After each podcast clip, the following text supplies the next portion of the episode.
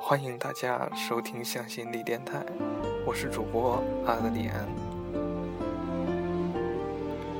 最近有个朋友对我道出了他的故事，我觉得还蛮感人的，有必要跟大家分享一下。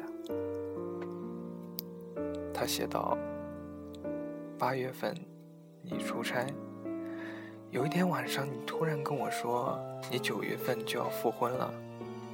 我对着电脑愣了一下，然后很快平静。然而在深夜里，我突然哭了起来。我给你发信息说，你们最终都会离开我。昏沉沉醒来的早晨，看见你的回复，你说：“傻丫头，我怎么会离开你呢？”我仿佛突然间吃了个定心丸，踏实的再度睡去。其实，在那一刻，我就应该意识到，在这一年多的时间里，我们已经进入彼此的生活，我们习惯了彼此的存在，我们也感受得到彼此的心意。后来，我们会聊起很多过去的事情。你说我是你的初恋，那还是小学的时候呢？你说，其实高中的时候，你一直很注意我，你甚至记得我的发型。我戴的帽子的款式，我说，可是你从来没有理过我啊。你说，怕我早已忘记你是谁，还说对你来说，我给你的感觉就是高傲的女神一样。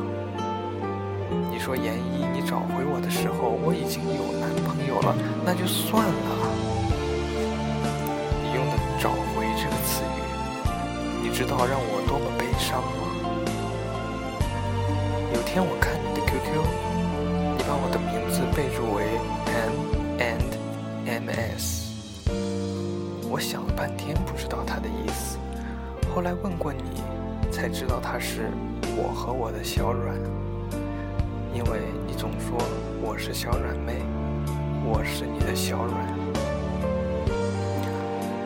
某一天在电影院，你第一次用，你的拥抱很温暖，也很用力。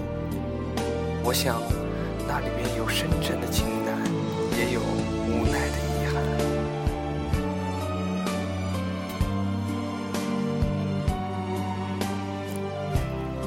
我不知道我们是不是相爱。有的时候，“爱”这个字眼谈起来真的很奢侈，而婚姻不仅仅是有爱情就可以了。你复婚的事势在必行，我的父母也未必能接受这样的情况。你说不能让我再跳入一个更大的漩涡里，但是那天晚上借着酒劲儿，我说的“我们结婚吧”是真的。我没有醉，我很庆幸。你复婚的事情已经拖了很久，我想应该也不会一直拖下去了。如果我再不说，就连说的机会也没有了。我喜欢你，我不知道我们是不是真的就这样阴差阳错的错过了。即使我们从小就认识，即使我们一次次重逢。即使我们也许真的已经相爱。